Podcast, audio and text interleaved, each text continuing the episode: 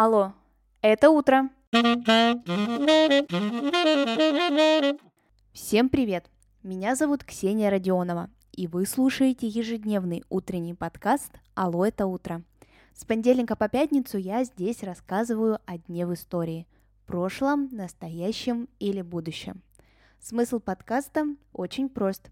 Новый день, новая история. И сегодня это история про Мадонну.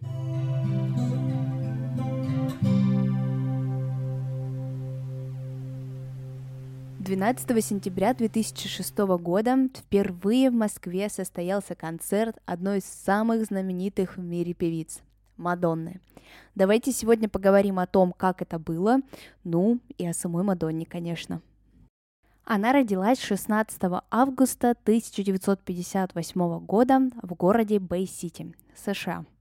Бабушка и дедушка Мадонны со стороны отца перебрались в Америку из Италии в 20-х годах прошлого столетия, а вот мать имела французские корни. Детство у Мадонны было не совсем уж радостным.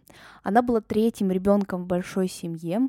После юной Мадонны Луизы появится еще трое детей. А воспитывалась будущая певица мачехой, потому что родная мать умерла в возрасте 30 лет от рака. После школы, которую Мадонна, кстати, окончила экстерном, она поступила в Мичиганский колледж на бюджет, и учиться там она собиралась на хореографа. Но через некоторое время она бросила обучение и уехала жить в Нью-Йорк. Решила, что так карьера сложится более удачно. Так и получилось. Она поступила в танцевальную труппу, ну и дальше карьера пошла в гору. Параллельно с тем, что развивалась ее творческая карьера, Мадонну ждали и ужасные события в жизни. При переезде в Нью-Йорк она была изнасилована маньяком-незнакомцем. Мадонна не сообщила ни в полицию, ни друзьям, и об этом выяснилось только спустя много лет в одном из интервью. Как мы уже успели выяснить, Мадонна не только певица. Она по-настоящему разносторонний деятель искусств. Умеет играть на гитаре, барабанах, укулеле. Но еще она и в кино снималась. Правда, эта сфера искусства далась ей не особо хорошо. Мадонну даже наградили золотой малиной. Это такой Оскар, но только наоборот. Его выдают за худшие работы в кинематографе. И номинация звучала многообещающе худшая актриса года. После этой награды критики, конечно, отзывались о других ее ролях более приятно, но все равно это не закрепило за ней славу хорошей актрисы. В России добрая часть публики отзывается о Мадонне в резко негативном ключе, а все это из-за ее эпатажных экспериментов – и интересен этот момент не только потому, что кто-то издалека на кого-то обижается, а потому что на самом деле часть этих критикующих Мадонну на самом деле-то и очень даже слушают.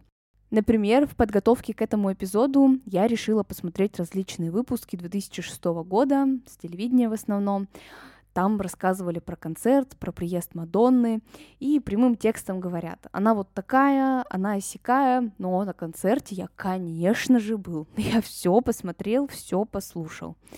Но это было в 2006 году, скажете мне вы. Нет, даже спустя 15 лет обстановка вообще не поменялась. Слушала я эфир одного радио, и там говорят, Мадонна вульгарная, пошлая, неприличная, и перечисляют наряды, которые у нее были, песни, которые слушали те люди, которые рассуждали о Мадонне. Думаю, да, интересно. Наверное, когда человеку настолько не нравится чье-либо творчество, то, скорее всего, так пристально за этим творчеством не смотрят. Кстати, с нелюбовью к Мадонне в России связана еще одна очень интересная история. Какой-то человек придумал, но потом уже эта новость, естественно, разлетелась как правдивая. Мол, Мадонна специально называлась Мадонной, чтобы оскорблять чувства верующих. Но на то, что это ее настоящее имя, почему-то все решили не обращать внимания. Кстати, и мать Мадонны звали тоже Мадонна. Вот такая вот информация.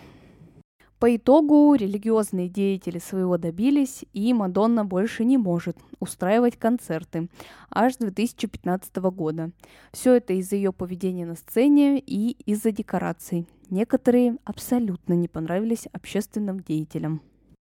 Но, несмотря на такую разбушевавшуюся, но необоснованную злость, статья о Мадонне в Большой российской энциклопедии есть, и написано в ней даже вполне себе прилично. Почитала, даже не испугалась от такого.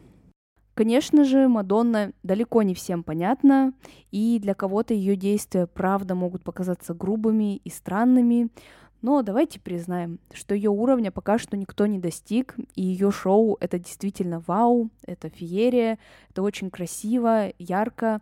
Ну и что я вам буду рассказывать? Лучше посмотрите, если ни разу не видели. Обязательно выступление оставлю в своем телеграм-канале «Алло, это утро». Если вы не подписаны, это пора уже сделать. Ссылка, как всегда, есть в описании к этому эпизоду или просто в телеграме вбейте «Алло, это утро» и все обязательно найдется. В общем, в Телеграме оставлю и концерт 2006 года, и что-нибудь поновее. В общем, заходите, смотрите, любуйтесь, но не злитесь. Вот вам несколько интересных фактов про Мадонну. Она одногодка с Валерием Сюткиным, Тимом Бертоном и Майклом Джексоном. У певицы шестеро детей, четверо из которых усыновленные. А еще дальним предком Мадонны является датский король Вальдемар II. Он потомок династии Рюриковичей. Ну и напоследок. Музыкальный критик Люси О'Брайен, создательница книги «Мадонна. Подлинная биография королевы поп-музыки». Так сказала про певицу.